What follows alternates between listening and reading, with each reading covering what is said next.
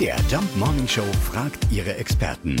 Fakt oder Fake? Ja, 15% weniger Heizkosten durch Entlüften. Ist das wirklich möglich? Ulrike Körber von der Verbraucherzentrale Sachsen kennt sich mit solchen Spartricks aus. Die Heizkosten bestimmen sich nach den Anzeigewerten der Heizkostenverteiler.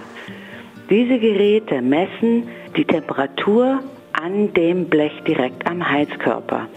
Wenn ich aber in meinen Heizkörpern viel Luft habe, werden die nicht richtig warm, aber es kann sein, dass sie genau an der Stelle des Messpunktes trotzdem warm genug sind, sodass ein Verbrauch registriert wird. Dann sind die Kosten dafür natürlich entsprechend hoch. Wenn ich also jetzt dort die Luft weglasse und der Heizkörper sich richtig erwärmt, dann ist die Wärmeabgabe in Ordnung und die Heizkosten entsprechend niedriger.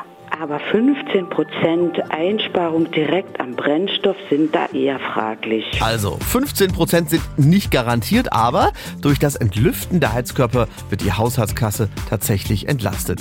Zumindest zahlt man am Ende das, was man wirklich verbraucht hat. Fakt oder Fake? Jeden Morgen um 5.20 Uhr und 7.20 Uhr in der MDR Jump Morning Show mit Sarah von Neuburg und Lars Christian Kade.